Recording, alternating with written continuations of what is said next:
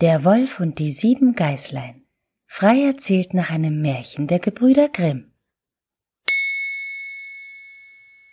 Es war einmal eine alte Geiß, die hatte sieben junge Geißlein.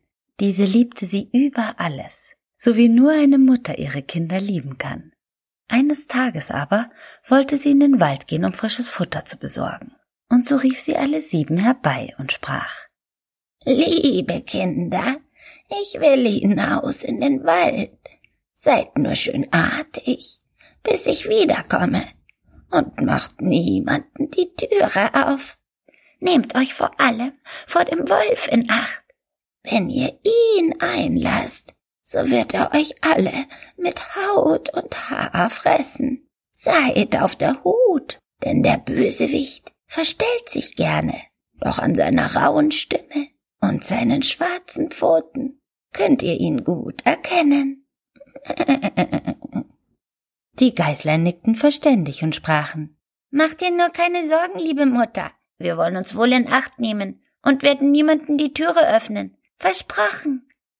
Oh, was für vernünftige Kinder ich doch habe, sprach die Mutter zufrieden und machte sich getrost auf den Weg.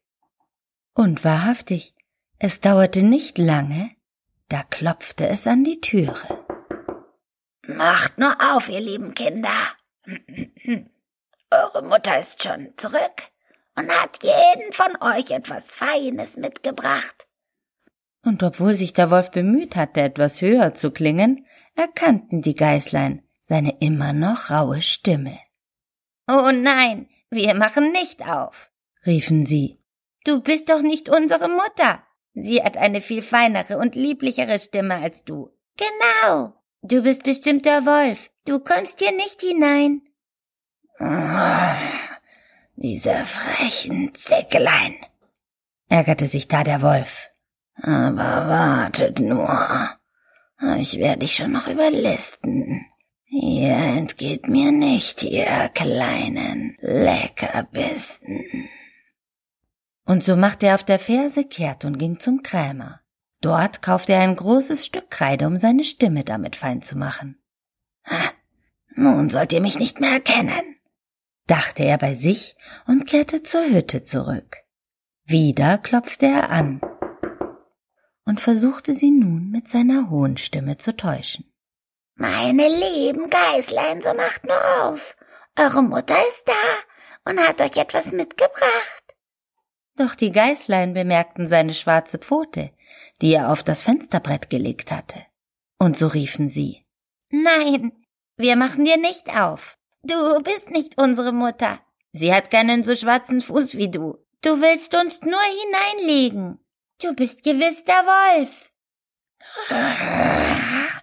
Dieser ausgefuchste Rasselbande, fluchte dieser, kehrte um und schmiedete einen neuen Plan. Na, wartet nur. Ich kriege ich schon noch, dachte er und machte sich auf den Weg zum Bäcker. Scheinheilig sprach er zu diesem. Verehrter Bäckermeister, ich habe mich an dem Fuß gestoßen. Wäret ihr so gut und könntet mir etwas Teig über meine Pfote streichen? Das würde mir sicherlich Linderung verschaffen. Dieser war zwar etwas verwundert, aber er erfüllte ihm seinen Wunsch. Ach, was kostet's mich? dachte er und bestrich ihm die Pfote. Darauf zog der Wolf zum Müller weiter. Müller, seid doch so gut und streut mir etwas von eurem weißen Mehl über meine Pfote. Dieser aber misstraute dem Wolf, da er nichts Gutes von ihm hielt.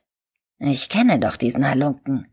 Er ist ein ausgefuchster Betrüger, dachte er bei sich und verweigerte dem Wolf seine Bitte. Da aber wurde dieser zornig. Wenn du's nicht tun willst, so fresse ich dich mit Haut und Haar, drohte er ihm. Da überkam dem Müller die Furcht, und so machte er ihm die Pfote weiß mit Mehl. Ja, so sind die Menschen. Nun klopfte der Bösewicht zum dritten Mal an der Haustür der Geißlein. Macht mir auf, ihr lieben Kinder. Euer Mütterchen ist heimgekommen und hat jedem von euch etwas aus dem Walde mitgebracht. Zeig uns erst deine Pfote, damit wir auch wissen, dass du unser liebes Mütterchen bist, riefen die Geißlein da brav. Schon voller Vorfreude legte der Wolf nun seine mit Mehl gepuderte Pfote auf das Fenster. Und als die Geißlein sahen, dass diese weiß war, so glaubten sie ihm und machten die Türe auf. Aber ach, wie erschraken sie nur, als da der böse Wolf eintrat. Voller Furcht stoben sie auseinander, um sich zu verstecken. Eines sprang unter den Tisch, das zweite ins Bett, das dritte in den Ofen, das vierte lief in die Küche. Das fünfte verbarg sich im Schrank. Das sechste unter der Waschschüssel.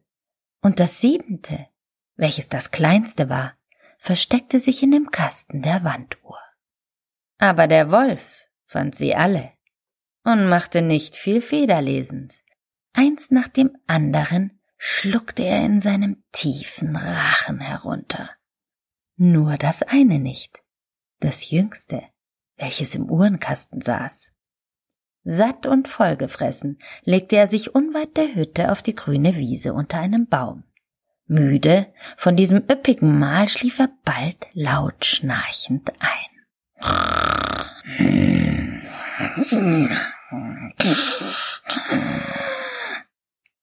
Nicht lange danach kehrte die alte Geiß aus dem Walde zurück. Von weitem schon bemerkte sie, dass die Haustüre offen stand. Wieso steht denn nun die Türe sperrangelweit offen? dachte sie verwundert.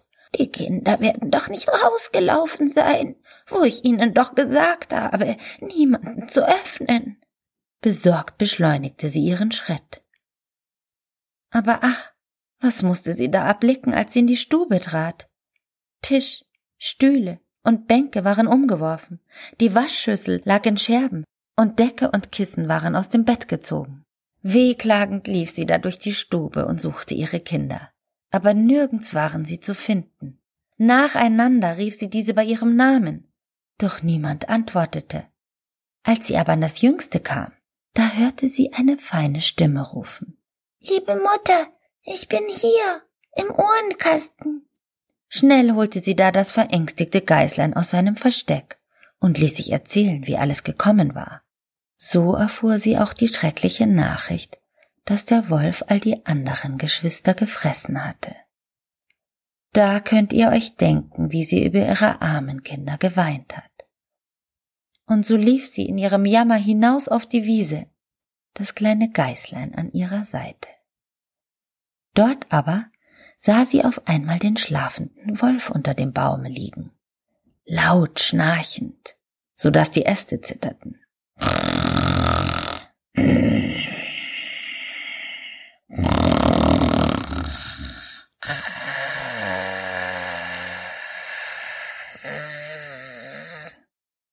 Da betrachtete sie ihn genauer von allen Seiten und bemerkte, dass sich in seinem angefüllten Bauch etwas zu regen schien, ja sogar zappelte. Ach Gott, dachte sie, sollten meine armen Kinder, die er zum Abendbrot hinuntergewürgt hat, womöglich noch am Leben sein? Und nun kam Hoffnung in ihr auf. Lauf geschwind und hol eine Schere, Nadel und Zwirn aus dem Hause, wies sie nun das kleine Geißlein an. Wir wollen doch sehen, ob deine Geschwister noch am Leben sind. Und als alles zur Hand war, setzte sie sogleich die Schere an, um den Bauch des Wolfes aufzuschneiden. Kaum aber hatte sie den ersten Schnitt getan, da steckte schon ein Geißlein seinen Kopf heraus. Und als sie weiterschnitt, so sprangen nacheinander alle ihre sechs Kinder heraus. Jedes von ihnen war noch am Leben und hatte nicht einmal Schaden gelitten, denn das Ungetüm hatte sie nacheinander allesamt einfach hinuntergeschluckt. Oh, was war das für eine Freude und ein Wiedersehen. Die Mutter herzte die Geißlein und die Geißlein herzten die Mutter. Ja, sie hüpften um sie herum, wie ein Schneider, der Hochzeit hält. Jetzt geht nur und sucht mir schnell Wackersteine, sprach da die Mutter. Damit wollen wir dem gottlosen Tier den Bauch füllen, solange er noch im Schlafe liegt. In aller Eile schleppten da die sieben Geißlein die Steine herbei und füllten dem Wolf seinen Bauch damit, bis keiner mehr hineinpassen wollte. Darauf nähte die Mutter ihn in aller Geschwindigkeit wieder zu, so dass er nichts davon merkte, ja sich nicht einmal regte. Versteckt hinter einem naheliegenden Gestrüpp warteten sie nun gemeinsam auf das Erwachen des Wolfes. Und nach nicht allzu langer Zeit, da war es soweit.